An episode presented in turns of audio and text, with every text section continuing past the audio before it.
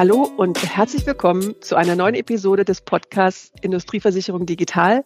Mein Name ist Toni Klein. Ich freue mich heute auf zwei spannende Gäste von der CHAP, worüber wir sprechen. Wir sprechen über große Kunden, wir sprechen über mittlere Kunden, über digitale Produkte, über Standardisierung und was uns noch so einfällt. Ich begrüße herzlich Andreas Faden. Hallo, Herr Faden.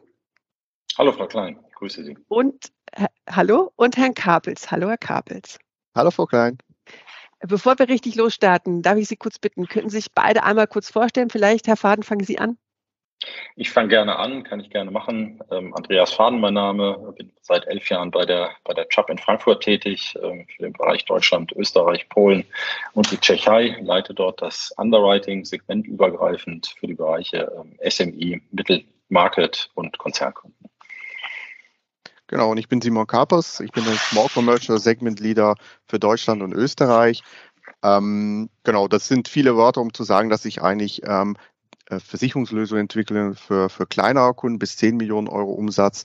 Ähm, genau, und ähm, vor allem digitale Projekte da auch bei der Jobsteuer und bin schon insgesamt drei Jahren bei der Job.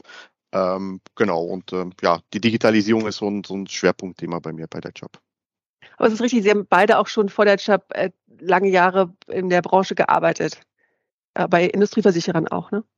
Das ist richtig. Ich war vorher schon acht Jahre bei einem internationalen Großversicherer tätig in Deutschland, aber auch in Frankreich und in der Schweiz. Genau, so eine lange Erfahrung habe ich leider noch nicht, aber ähm, ich habe auch schon fünf, sechs Jahren äh, vor der Job in der Versicherungsbranche war ich schon tätig äh, und war da auch immer bei, bei ähm, ja, Industrie- und Gewerbeversicherer tätig. Mhm, mh. Super. Ähm, Herr Faden, meine erste Frage an Sie. Wir sprechen über Digitalisierung heute und Industrie und möglich auch Gewerbeversicherung. Äh, welche Digitalisierungsprojekte bei der CHAP habt ihr denn gerade und welches macht Ihnen denn besonders Spaß?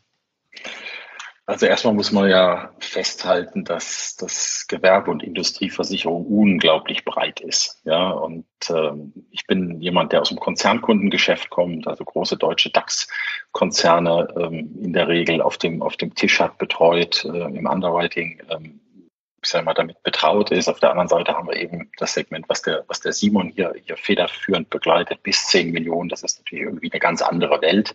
Da von Digitalisierung zu sprechen, das ist ziemlich breit. Ja, ähm, das ist so, wie wenn man in die Automobilindustrie schaut. Da gibt's die, gibt's die Japaner, die Chinesen, die Franzosen, die Deutschen, alle Preisklassen. Ähm, das sind alles Autos, aber alle irgendwie ähm, gleich, aber doch wieder grundlegend unterschiedlich. Insofern, das ist immer irgendwo immer schwierig, so über einen, einen, einen Kamm zu bringen ähm, und vergleichbar zu gestalten. Wir haben eine ganze Menge Digitalisierungsprojekte, insbesondere im SMI-Bereich, den der, den der Simon ja, begleitet und, und da sicherlich auch gleich ein paar Worte zu sagt. Im Großkundenbereich sind wir da sicherlich noch nicht ganz so weit.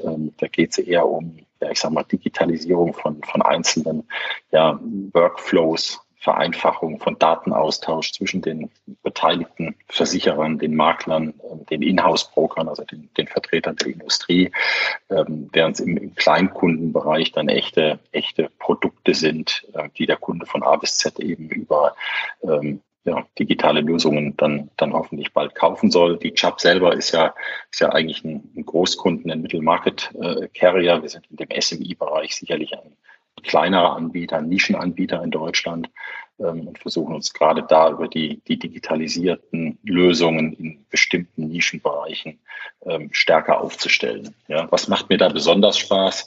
Ähm, gab es ein, gab's ein großes Projekt im, im Marine-Bereich mit einem, mit einem Kunden, ähm, wo wir eine, eine Embedded Insurance-Lösung ähm, gebastelt haben, wo der Kunde on demand eben ähm, Deckungen kaufen konnte, wenn er, wenn er Waren versendet hat. Ähm, glaube, äh, Simon, eins deiner, deiner äh, wie soll ich sagen, Spezialprodukte, Spezialprojekte gewesen. Ähm, glaube ich, eine gute Überleitung an dich, da ein bisschen, vielleicht ein bisschen mehr zu, zu erzählen, wie das damals ablief. Ja, genau. Also wir haben da viele spannende Projekte. Ähm, also ein von den, von den Themen, den Andreas ja auch schon erwähnt hat, ist, ist, ist eben das Thema, wie, wie können wir dann Versicherungsprodukte auch anders anbieten, als wir das klassisch machen. Und da kommt das Thema Embedded Insurance ähm, natürlich ähm, äh, nach vorne. Und das äh, Embedded Insurance ist einfach, dass wir, dass wir unsere Versicherungsprodukte in Dienstleistungen, aber auch Produktangebote von, von Geschäftspartnern integrieren. Und das war ja genau das, was wir gemacht haben ähm, äh, mit diesen, ähm, mit diesem ähm, ähm, ähm Cargo-Versicherung, wo wir dann eben dafür gesorgt haben, wenn man einen Transport bucht von A nach B, äh, dass man eben da ähm, äh, seine Versicherung automatisch oder drin hat oder zumindest ähm, auswählen kann, dass er die, die Versicherung auch dazu haben möchte. Und das kann man ja über unterschiedliche Sparen und uh, unterschiedliche Produktgruppen verbreiten. Also da gibt es viele Möglichkeiten und es ist halt eine spannende äh, neue Welt, die sich da auftut, weil eben das Thema Embedded Insurance ja ja schon sehr, ähm, sehr hoch angesiedelt ist im, im Privatkundenbereich, aber im, im PNC-Bereich, im gewerblichen Bereich doch doch äh, noch etwas neu ist. Und das ist natürlich spannend, wenn man den Markt mitgestalten kann, wenn wir ähm, da auch ähm, ja, spannende Angebote an unsere Geschäftspartner bieten können. Wie, wie macht ihr das dann? Also habt ihr, arbeitet ihr mit Partnern zusammen? Äh, wie viel, sag ich mal, IT-Know-how oder auch braucht sehr viele Schnittstellen. Macht ihr das selber? Schafft ihr das in-house oder wie, wie organisiert ihr euch da?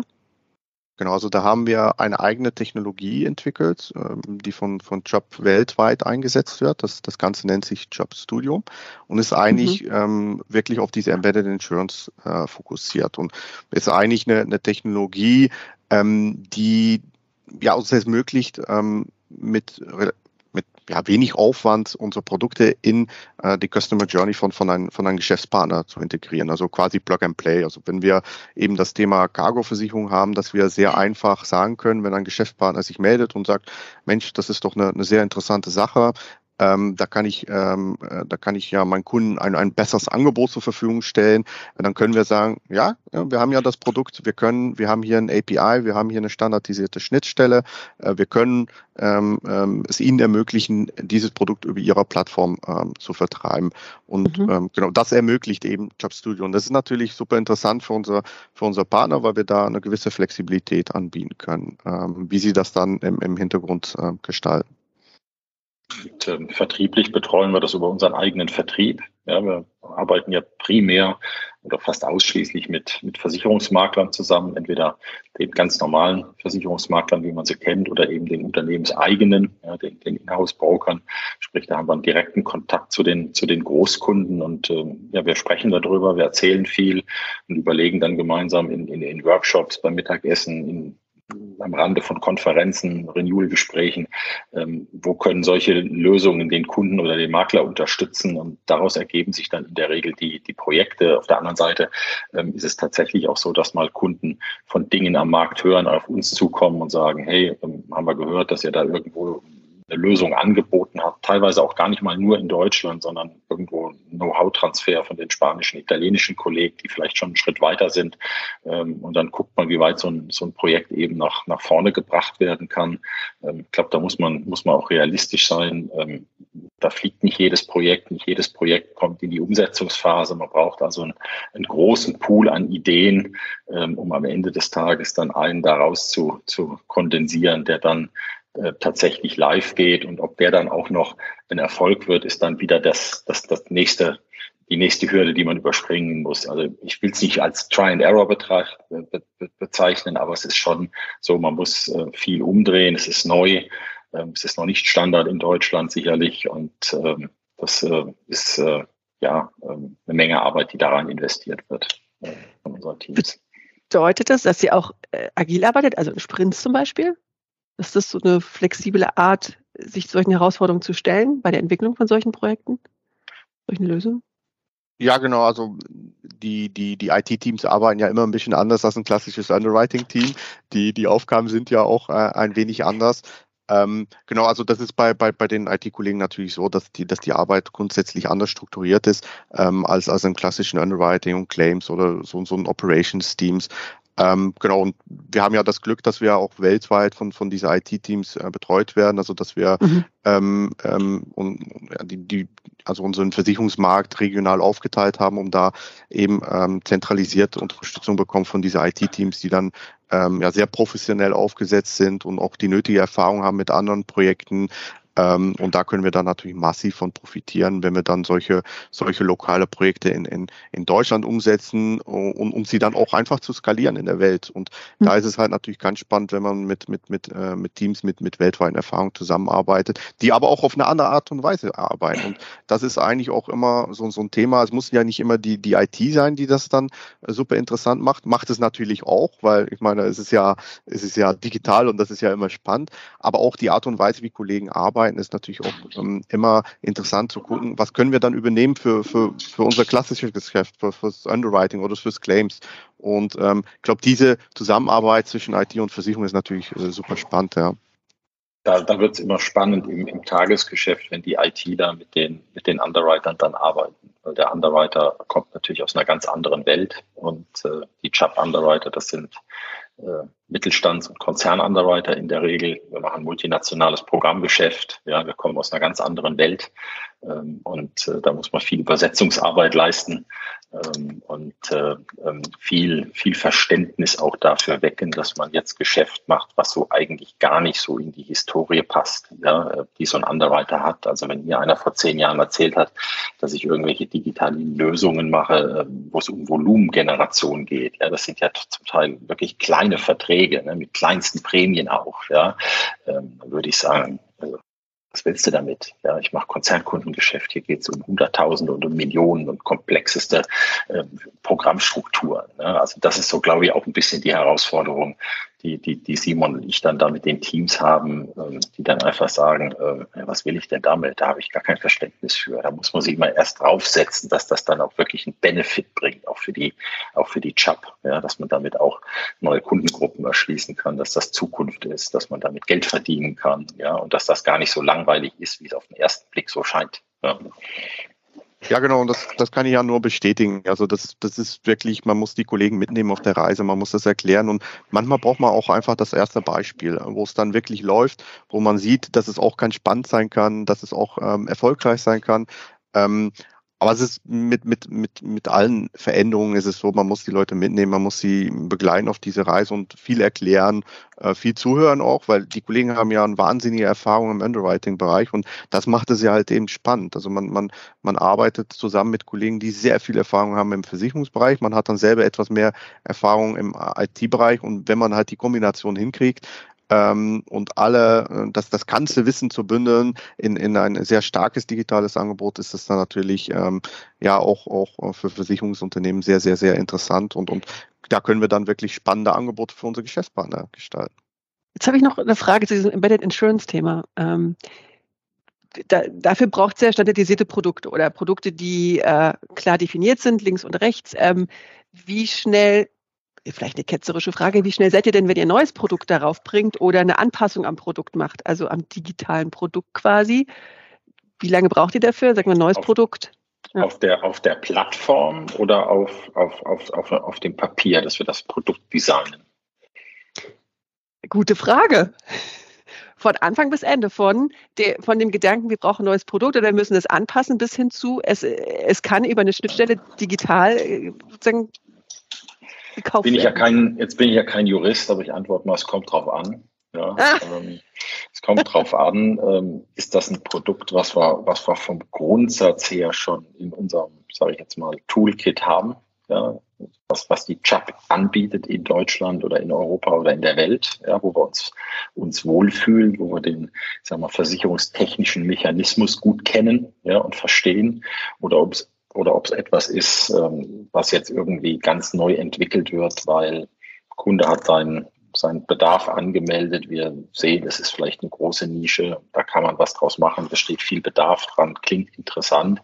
Ähm, Im letzteren Fall dauert es dann teilweise deutlich lange, ja, bis es dann durch die, sage jetzt mal, ganzen aktuarischen ähm, Reviews geht, ne, ob das vom Pricing her passt, ja, ob das, äh, das muss in den, von den Wordings entwickelt werden, ja, dass das dann auch alles rechtssicher ist, ja, das dauert dann relativ lange, wenn es eine Produktmodifikation ist, nutzen wir mal den Begriff, dann geht, der, geht, geht das eigentlich relativ schnell, das Produkt zu designen. Und dann ist es mehr, glaube ich, eine, eine technische Frage, das in die Systeme zu bekommen und diese Customer Journey abzubilden und das so zu gestalten, ähm, dass es der Endkunde am Ende des Tages dann auch digital kaufen kann, ja, dass er mit dem, mit dem Prozess, mit dem Underwriting-Prozess klarkommt.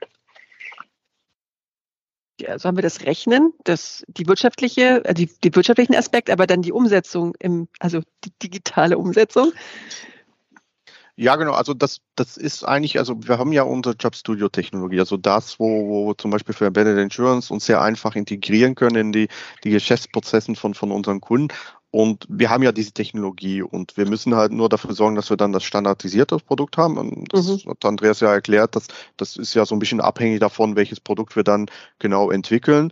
Ähm, aber wir haben ja vorhin das Thema Cargo-Versicherung angesprochen. Ähm, das ist ja ein Produkt, das wir haben und das wir wieder einsetzen können. Und dann ist es natürlich so ein bisschen davon abhängig, was die, die Wünsche von, von unseren Geschäftspartnern sind. Aber das kann dann in der Regel ähm, relativ schnell gehen. Also so ein paar Monate braucht man, um halt mit der IT, mit Legal, ähm, die unterschiedlichen Abteilungen, die sich dann ähm, äh, ja, damit auseinandersetzen müssen.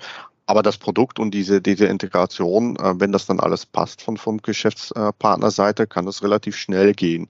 Ähm, weil es eben ja auch immer standardisierte Produkte sind. Also man möchte da ja nicht jeden Einzelfall ja ähm, neu verhandeln. Ähm, das ist dann ja. eben eine standardisierte Lösung. Aber kann ja auch einen, großen Mehrwert sein für, für unseren Geschäftspartner, eben dieses standardisiertes äh, ähm, Versicherungsprodukt direkt am Point of Sale anzubieten. Und, und das ist ja eigentlich, worauf wir setzen. Und da ist ja Geschwindigkeit natürlich wichtig. Eben. Ich merke mir jetzt mal irgendwie drei bis sechs Monate. So habe ich ja, verstanden. Das ist, glaube ich, das ist, glaube ich, gut und gut, gut realistisch. Okay. Äh, wie ist denn allgemein Ihre Sicht, äh, jetzt speziell natürlich auf Deutschland, aber vielleicht auch allgemein? Sie sind ja in großen Konzernen unterwegs und weltweit unterwegs, vielleicht auch im Vergleich zu anderen Ländern auf der Welt. Ähm, wie ist denn Ihre Sicht auf den aktuellen Stand der Digitalisierung in der Branche? Herr Faden, Herr Kabels. Genau, also wenn ich reingeriechen darf. Ähm, also es ist natürlich eine, eine, spannende Frage, auch eine komplexe Frage, weil, weil, weil die Gewerbe- und Industrieversicherung natürlich ähm, ja ein relativ großes Spielfeld ist, wie, wie Andreas ja schon erwähnt hat. Und man beobachtet doch ein, doch ein Vielzahl von Sachen. Also es gibt klar die Versicherer, die sich versuchen, äh, versuchen zu digitalisieren und äh, versuchen, ihr Geschäftspartner schlanke Lösungen anzubieten. Da hat man ja natürlich die, die klassische Versichererplattform, also die Maklerportale, die man zur Verfügung stellt, wo man rechnen kann, wo man Angebote ähm, ähm, äh, berechnen kann, ähm, die Versicherungsverträge verwalten kann für, für seine Mandanten. Ähm, aber da kann man natürlich auch, ähm, auch, auch spannende Themen hervorheben, die dann IT-Dienstleister entwickeln, ähm, wo dann zum Beispiel Insurtechs auch ähm, ähm, aktiv sind. Also man, man beobachtet doch, ähm, wie, wie man das im, im Privatkundenbereich auch sieht, diese Vergleichsplattformen. Also im Privatkundenbereich äh, gibt es da ja ein paar bekannte Anbieter. Ähm, aber da sieht man ja auch viele Entwicklungen äh, für bestimmte Branchen, für bestimmte Berufsgruppen, ähm, um da ähm, ähm, ja auch, auch Vergleichsplattformen zu schaffen, um, um Aber auch, auch im Makler Gewerbebereich, ne? Im Gewerbebereich ja, gibt es auch, ja. Ja, genau, etliche. meinte ich. Ja. Genau, genau, ja. genau. Ähm, und, und das sieht man natürlich viel weniger im Industriebereich, was ja natürlich deutlich komplexer ist. Ähm, aber auch da, finde ich, sieht man, sieht man schon Bestrebungen bei, bei Versicherern. Häufig ist es noch intern, um sich die, die, die Prozesse so ein bisschen äh, zu standardisieren, zu digitalisieren, wo es dann auch möglich ist, äh, was nicht immer möglich ist. Ähm, ähm, und das ist halt natürlich, natürlich super spannend. Und dann haben wir natürlich das Thema so Annexversicherung, Embedded Insurance, äh, wo wir selber auch sehr aktiv sind, wo, wo ähm, man doch auch merkt, dass es da auch ähm, ja, Makler gibt, die dafür offen sind, ähm, Insurtechs, also sehr digitale Unternehmen im, Versicherungsbereich, die sich da auch mit auseinandersetzen. Ähm, also insgesamt eine sehr vielfältige ähm, Entwicklung äh, am Markt und, und das macht es natürlich auch super spannend, äh, dass man da halt auch ähm, ähm, ja, mal beobachten kann, was, was da alles äh, so passiert am Markt. Und ähm, ja, bei Job haben wir uns auch bei, bei ein paar äh, Themen engagiert und das ist ja eben dieses Embedded Insurance, das wir vorher angesprochen haben. Aber wir versuchen natürlich auch unsere Makler ähm, schlanke digitale Produkte anzubieten, die sie dann ähm, ja, äh, sehr, sehr schnell ähm, ähm, an ihren Kunden auch äh, vertreiben können. Ich glaube, glaub, insgesamt kann man, kann man festhalten, dass auch im, im Industrie- und Konzerngeschäft eine Menge Geld investiert wird, Geld in die Hand genommen wird von den Versicherern, um diese, diese Prozesse anzustoßen und da, da weiterzukommen. Ja, äh, letztlich dann ähm, natürlich auch um Kostenstrukturen ähm, positiv zu gestalten für die, für die Kunden. Ja, ähm, da ist natürlich auch, auch ein guter Wettbewerb in Deutschland. Deutschland ist ein sehr wettbewerbsfähiges Umfeld. Das ist vielleicht in anderen Märkten anders.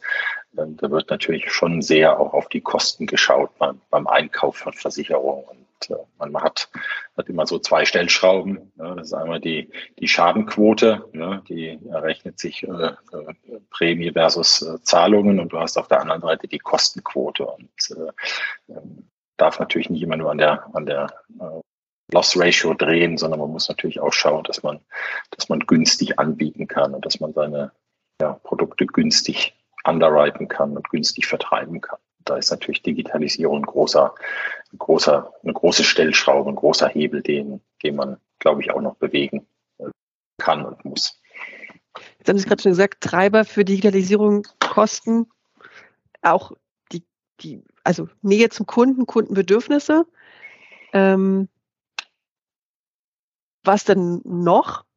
Sehen Sie da noch geht, etwas? Geht, geht, geht sicherlich auch daran, den ganzen Prozess mal ein bisschen zu verschlanken.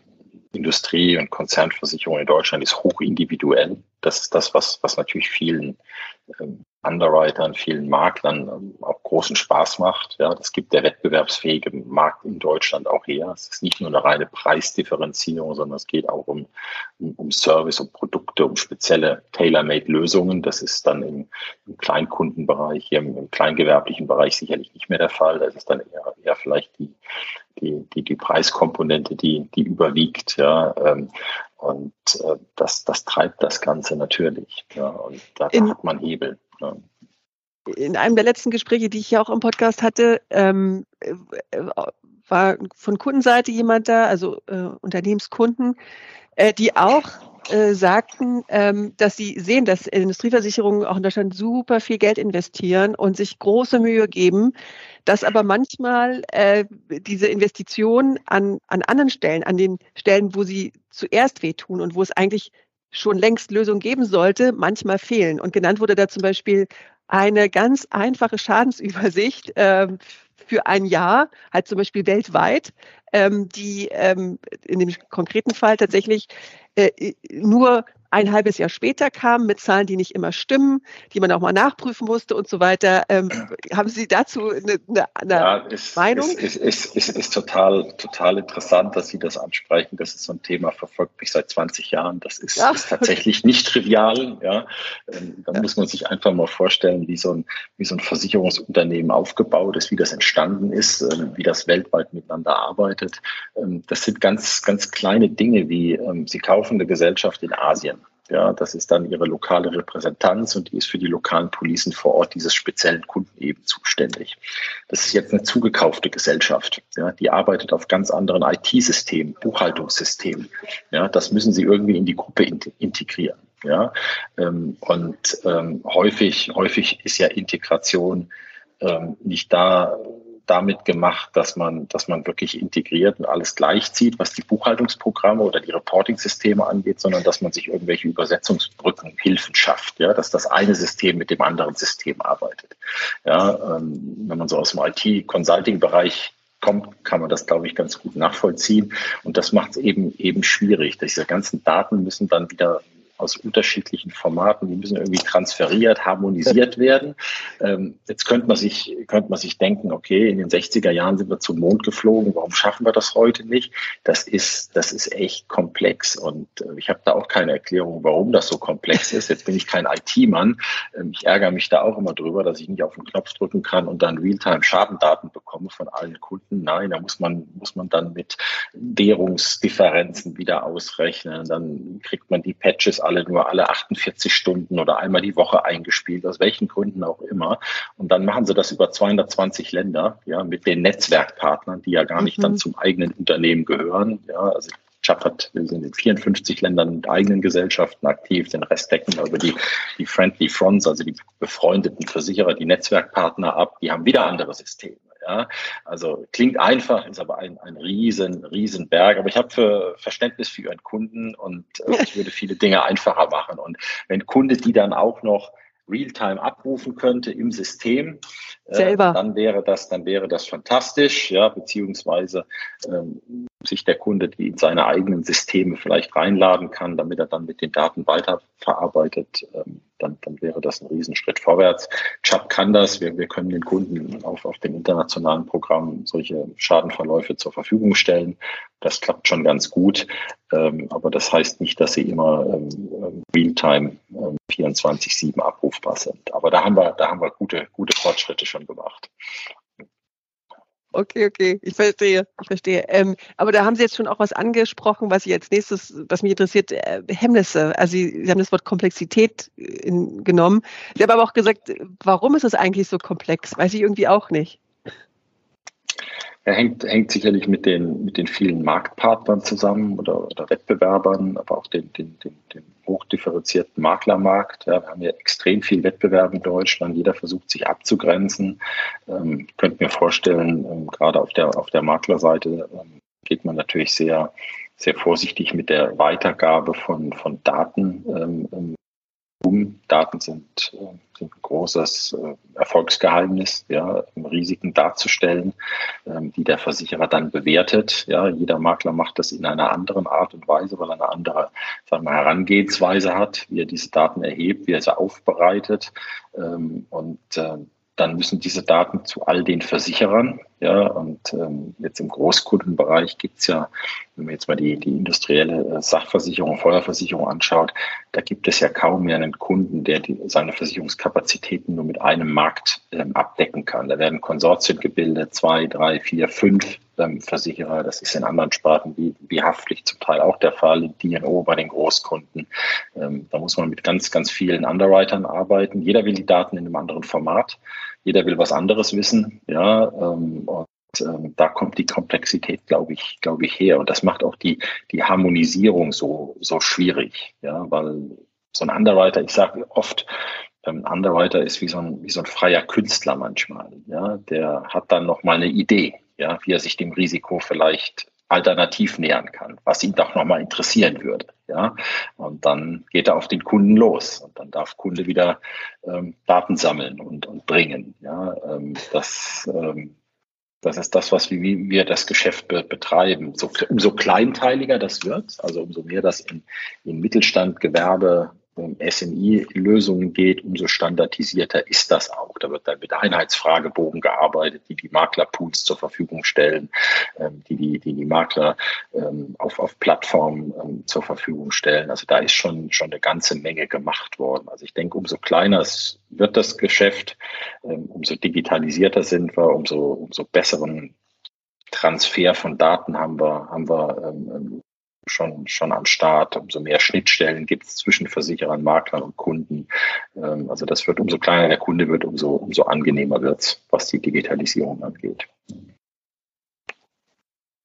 Herr Gapels, haben Sie noch eine Erklärung dafür? Also, oder eine Idee, was so Hemmnisse in der Digitalisierung sind? Sie sind jetzt im SMI-Bereich unterwegs, also eher doch digital affiner, vielleicht ein bisschen standardisierter, bisschen schneller, bisschen kleiner auch, vielleicht mit, ach, sage jetzt mal, mehr Mut zur Dunkelverarbeitung. Ich weiß es nicht.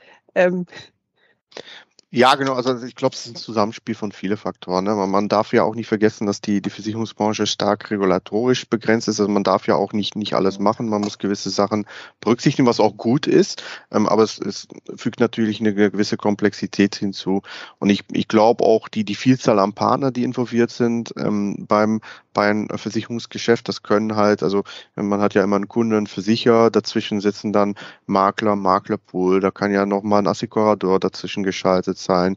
Ähm, dann hat man auch noch Wholesale-Makler, die kleiner Makler bei bestimmten Produkten unterstützen.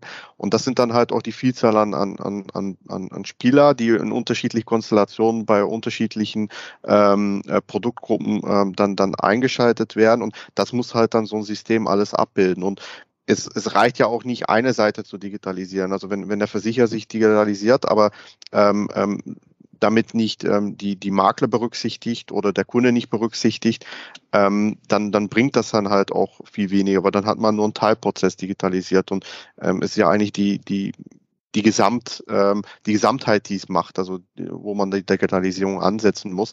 Und da sind dann halt die Schnittstellen wichtig. Ne? Wie, wie, wie sorge ich dann, dass der Datenaustausch äh, zwischen all diesen unterschiedlichen Partnern funktioniert? Ähm, welche Standards gibt es dann? Respektiert dann auch jeder der Standard? Ähm, das ist dann sehr schnell auch für kleine Versicherungen gar nicht mehr so, so einfach und muss man so viele Eventualitäten abbildet, dass das dann auch recht teuer wird oder recht komplex wird. Ähm, es ist ja machbar, also es gibt ja viele Initiativen im Markt, wo es ja super funktioniert und wir haben ja auch gute Erfahrungen gemacht, aber man darf das eigentlich auch nicht unterschätzen, was das mit sich bringt. Und wenn wir dann über den Kleinstkunden reden, sind das dann noch relativ einfache Risiken. Das kann man ja genau mhm ähm, mit ein paar Fragen ähm, ähm, ähm, dann wirklich auch einschätzen. Ähm, man braucht dann vielleicht noch an der einen oder anderen äh, Stelle mal Daten, die zugeliefert werden aus externen Quellen, um, um das Risiko besser einsetzen zu können. Aber wenn man dann ja dann in den Bereich Industrieversicherung geht, sind das dann hoch individuelle Risiken, äh, wo man auch nicht immer hervor ähm, sagen kann, was man dann genau an Daten haben möchte, weil es sehr, sehr, sehr individuell ist, Kunde pro Kunde. Und ich glaube, das hilft natürlich auch nicht. Und das ist halt die, die Vielzahl von Faktoren, die da zusammenkommen, die es dann doch sehr komplex machen. Ähm, aber ich glaube, das ist eine Aufgabe, die wir auch aus uns als Branche uns stellen. Und man sieht ja, dass man sehr gute Fortschritte erzielt im, im Kleinkundenbereich und man wird sicherlich von dieser Erfahrung profitieren, um dann auch ähm, ja, gute Fortschritte zu erzielen im, im Industriebereich.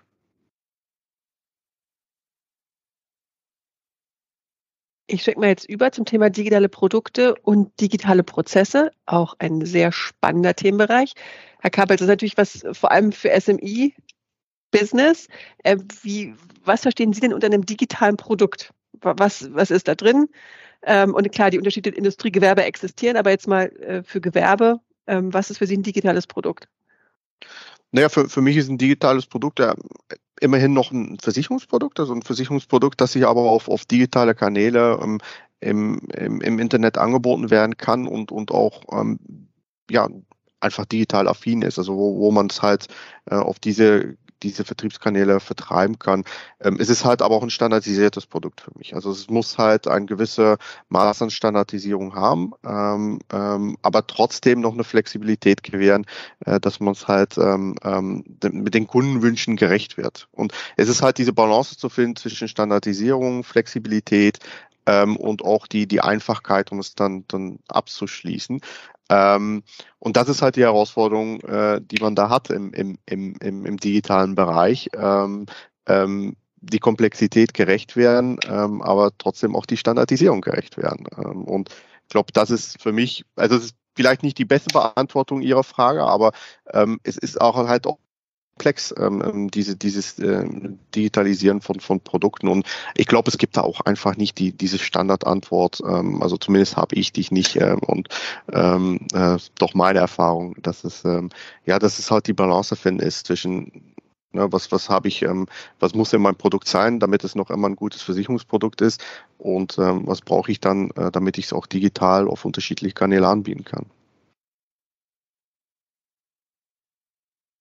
Herr Faden, haben Sie dazu noch äh, Nein, eine Meinung? Ich glaube, das war, das war, glaube ich, recht, recht umfassend und äh, deckt, deckt meine, meine Meinung dazu auch, auch voll, vollends ab. okay. Sagen. Lass uns über Prozesse dann sprechen. Es gibt ja viele verschiedene Prozesse. Am liebsten ist uns ja allen der End-to-End-Prozess, die vollautomatisierte Abschlussstrecke ähm, und dann ne, ja idealerweise auch mit integrierter Schadenbearbeitung, weil das darf man ja auch nicht außer, außer Acht lassen. Ähm, vor allem wenn wir auch über Customer Journeys sprechen und über auch Kundenerfahrungen, wo tut es dem Kunden am meisten weh? Bei der Rechnung, beim Schaden, vielleicht manchmal beim Renewal. Ähm, wenn wir jetzt uns auf äh, Prozesse mal anschauen, vertriebliche, betriebliche, kommunikative Prozesse, was glauben Sie, ähm, welcher Prozess, wenn er digitalisiert wäre, gäbe den höchsten Mehrwert am Markt aus Ihrer Sicht?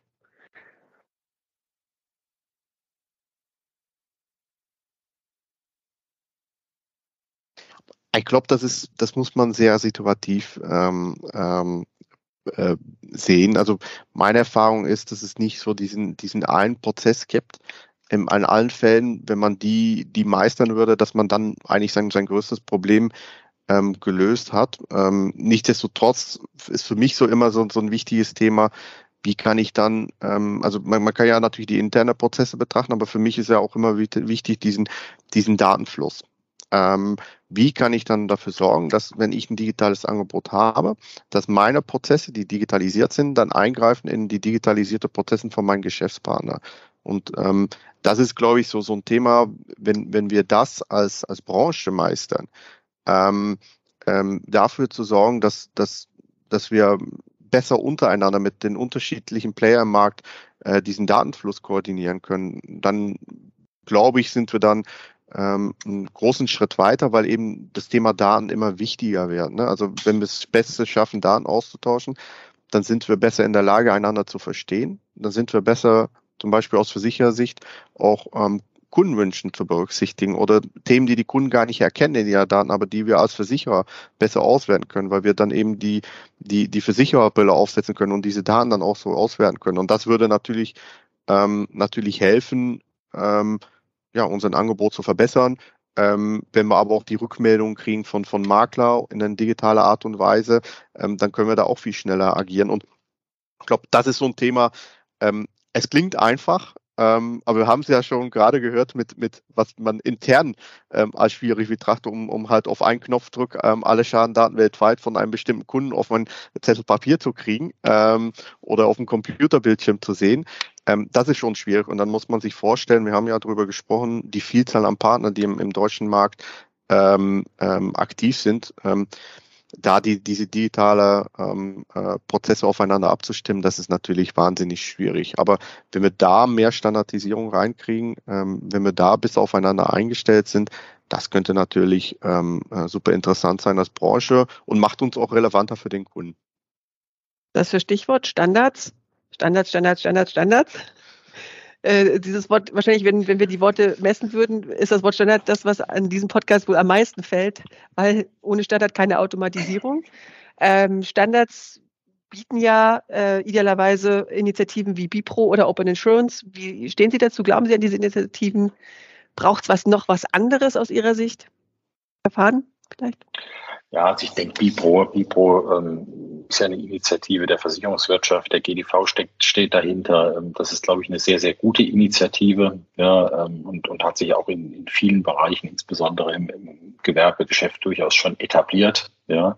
Ähm, es wird das von, von uns primär ähm, gezeichnete Geschäfte im Mittelstand, Fokus multinationale Lösungen, ähm, ist das eigentlich ähm, derzeit nicht wirklich relevant. Ja, also wir arbeiten da weitestgehend, äh, ich sag's mal, mit, mit Papier und E-Mails, ähm, korrespondieren äh, ohne Schnittstellen mit unseren, mit unseren Vertriebspartnern, ähm, weil einfach ähm, ja, ich sag mal, diese, diese Standardisierung nach wie vor bei dem größeren Geschäft nicht darstellbar ist. Ja, und das unterliegt ja auch ständig irgendwelchen Änderungen. Ja, wir haben jetzt die, die, die, die Russland-Ukraine-Thematik. Ja, ähm, auf einmal sind wir sehr interessiert daran, natürlich russische und ukrainische ähm, Risiken zu identifizieren, Touchpoints zu identifizieren. Ja, das haben sie, das haben sie in so einer Bipro-Schnittstelle, das hätten sie nicht da drin.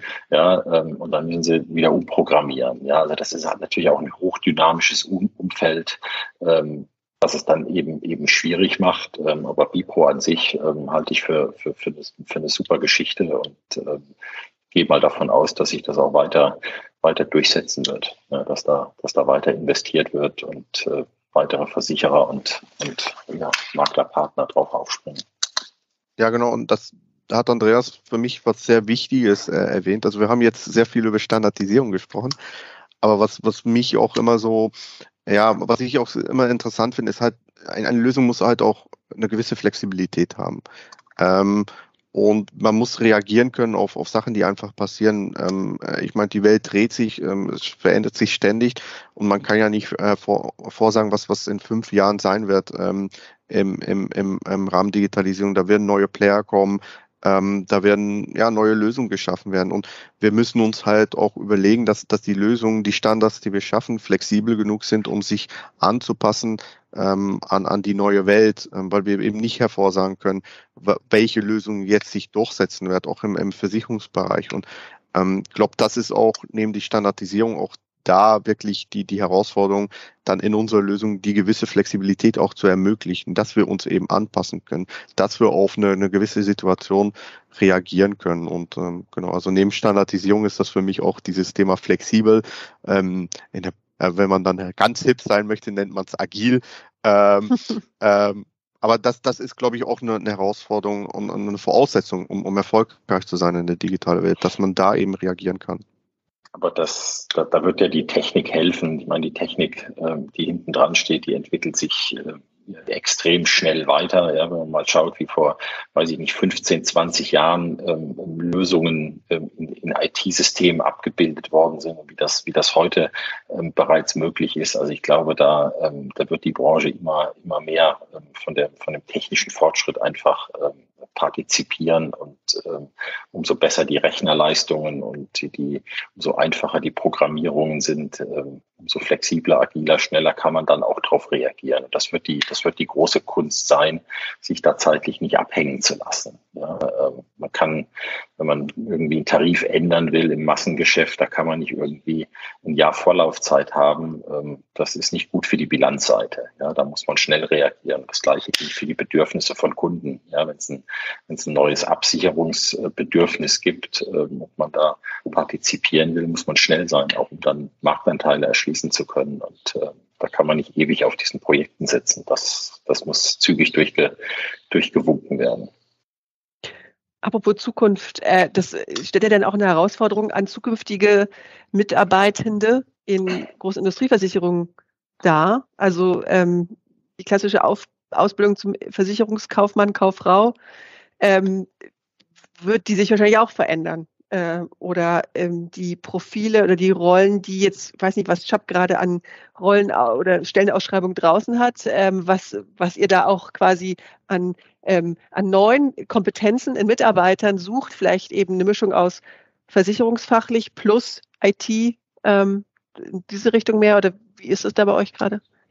Das, das ist sicherlich ein Thema und das merken wir auch schon, wenn wir die, die neuen, die jungen Leute reinbekommen, ähm, nach der Uni, Berufsanfänger, ähm, im ersten Job, Trainees, äh, die bringen natürlich ein ganz anderes Skillset mit. Ja, die haben allein schon diese, diese fehlende Berührungsangst mit diesen Themen. Ja, die bringt einen schon Lichtjahre nach vorne. Ja, also das ist wirklich, wirklich ein Unterschied, ob Sie da mit einem, mit einem Ende 20-Jährigen sprechen, ähm, der gerade frisch irgendwie aus dem, aus dem Bachelorstudium kommt äh, oder mit einem, mit einem Versicherungskaufmann mit Anfang 20 oder dann, dann gibt's die Leute wie, wie, wie mich mit Mitte 40 und dann gibt's äh, die, die, die 50er-Generation. Ähm, das sind teilweise wirklich Lichtjahre an, an, äh, an Unterschieden, was die, was die technischen Fähigkeiten und, und Auffassungsgaben angeht. Ja. Was sich nicht ändern wird, ähm, ist sicherlich ähm, das Grundverständnis, was ist Underwriting? Ja, was macht Underwriting? Wie, wie entwickelt man Produkte? Ja, wie muss ein Versicherungsprodukt funktionieren? Ja, wie muss man das aktuarisch begleiten? Ja, das, Wer weiß. Das, nein, das, das, da, da glaube ich nicht dran, ähm, weil die, die, die Grundlagen der Versicherung, die werden sich nicht ändern dahingehend. Ähm, die, die Technik wird, wird helfen, Dinge schneller und günstiger zu verarbeiten. Ähm, die, die, sag ich mal, die Daten, die wir erheben, es wird ja immer mehr. Simon Kapitz hat das schon ausgeführt. Ähm, wir sind hungrig, hungrig nach Daten, hilft uns, ähm, sag ich mal, Produkte besser zu modifizieren, Produkte besser zu, auf die Bedürfnisse anzupassen, ähm, sag mal, besser zu kalkulieren. Ja, wir wissen vielleicht, was sind die besseren, was sind die schlechteren Risiken und können entsprechend die, die, die ich sag mal, die Pricing-Tools anpassen ähm, und jedem Kunden eine risikogerechtere Prämie abgeben oder an, an die Hand geben. Aber die, die, die Grund, Grundidee Versicherung äh, wird sich durch die Digitalisierung nicht ändern, bleibt gleich. Es wird sich ja, immer ändern, der Weg dahin. Durch den Generationenwechsel, weil die die Generation, die Sie gerade ansprachen, die jetzt äh, zunehmend in die Unternehmen kommen, die aus dem Studium kommen, die kommen ja auch von der Unternehmensseite auch hin. Also das ist lustigerweise ein Aspekt, den in anderen Gesprächen schon öfter vorkommt, dass der Generationenwechsel, ich, ist ein großes Wort, es gibt immer ständig Generationenwechsel, ne? aber dass da schon jetzt eine digital affine Generation jetzt äh, auch ins Berufsleben äh, startet und da auch schon tief verankert ist, die auch äh, natürlich ja andere Ansprüche hat und äh, auch andere Vorstellungen, wie Dinge laufen könnten, dass da äh, vielleicht ein Schwung von ausgeht. Aber nochmal in die Zukunft gedacht, in Richtung Risikomanagement, äh, klassisches Verständnis von Versicherungsprodukten. Sie haben es gerade schon angesprochen, Herr Faden.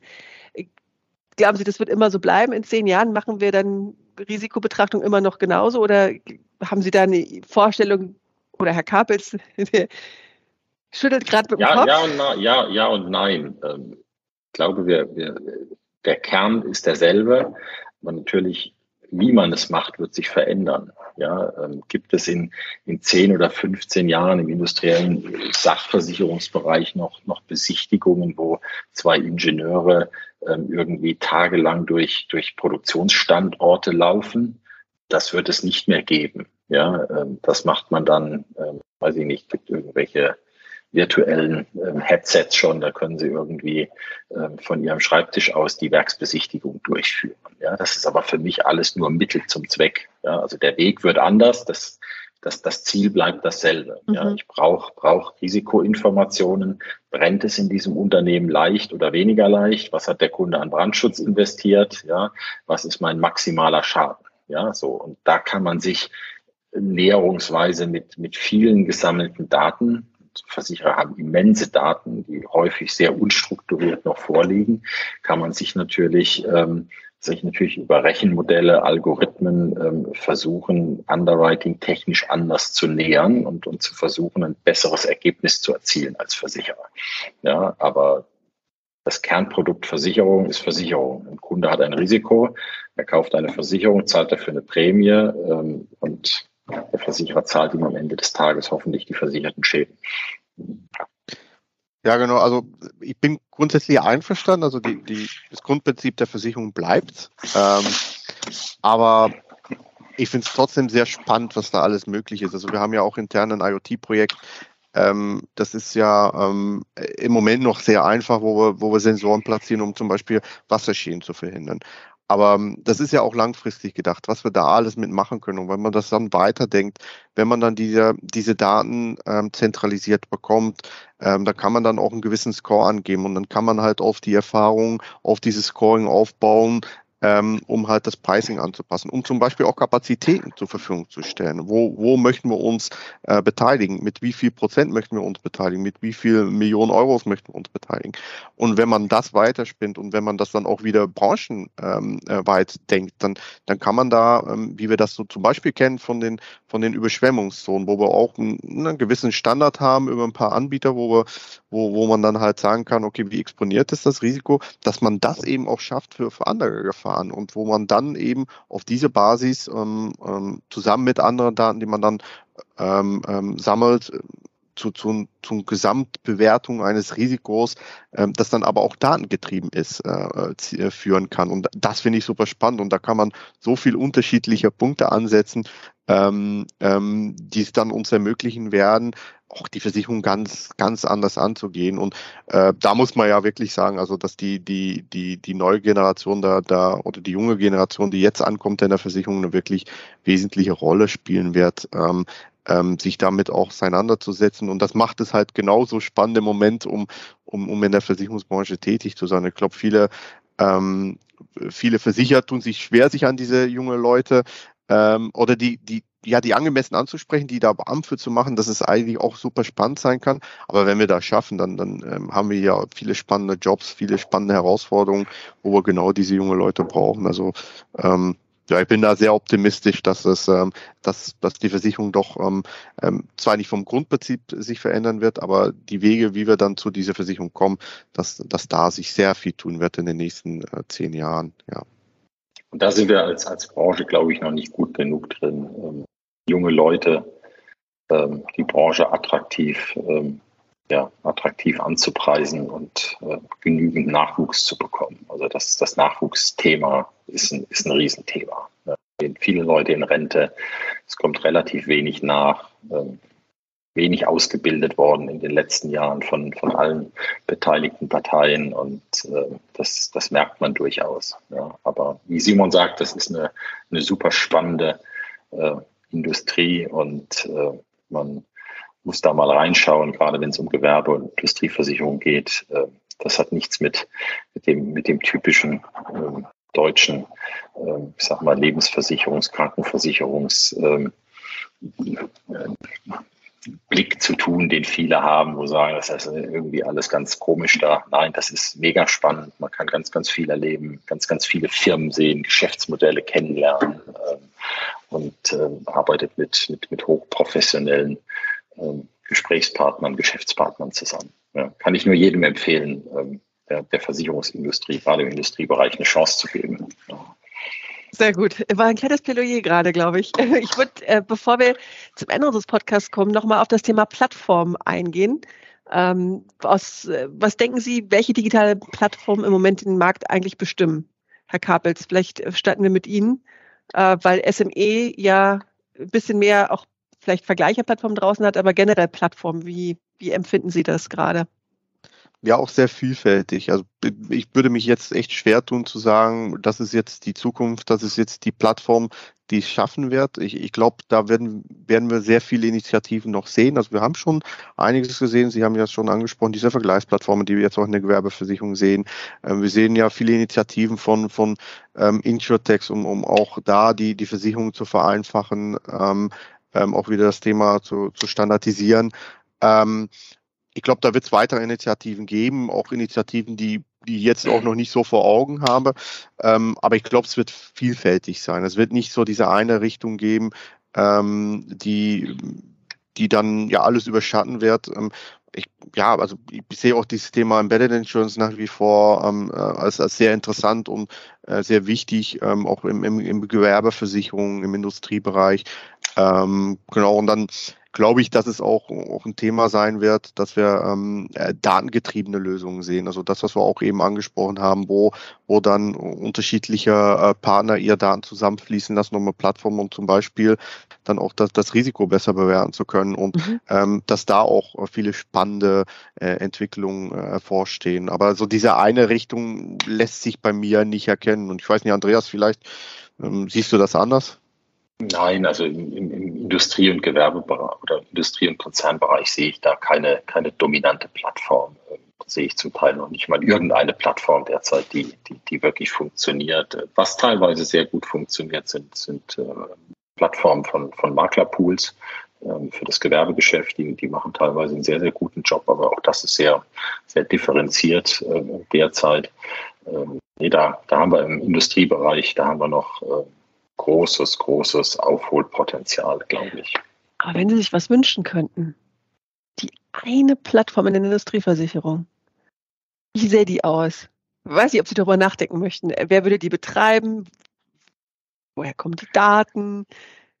Ja, das, das Ideale wäre natürlich, wenn wir einen Standard nutzen, jeder dieselbe, dieselben Schnittstellen äh, Standard nutzt und man irgendwo virtuell so ein riesen Datenwarenhaus hat, wo alle Marktteilnehmer ihre Daten einspeisen und äh, dann auch wieder rausholen können ähm, und äh, wo man dann ganz agil ähm, neue, neue Daten äh, kreieren kann, die dann wieder von den Marktpartnern gefüllt werden. Thema Russland hatte ich vorhin erwähnt. Wenn mir da über Nacht was einfällt als Underwriter, was ich jetzt ganz dringend für meinen Bestand brauche, ab sofort, ja, dass dann alle, alle ähm, gleich da was in die, in die, ich sage jetzt mal, in die, in die Waren, Warenfächer, in die Warenlager reinlegen. Ähm, ja, das ist, glaube ich, sehr, sehr utopisch. Gut vorstellen könnte ich mir, dass so ein, so ein GDV sowas betreibt oder auch in Kooperation vielleicht mit dem, mit dem VDVM, also mit dem, mit dem Maklerverband. Ähm, das wäre, glaube ich, eine gute Lösung. Aber ich glaube, da sind wir, da sind wir noch, äh, noch, noch meilenweit von entfernt, dass es zu, zu solchen Initiativen kommt.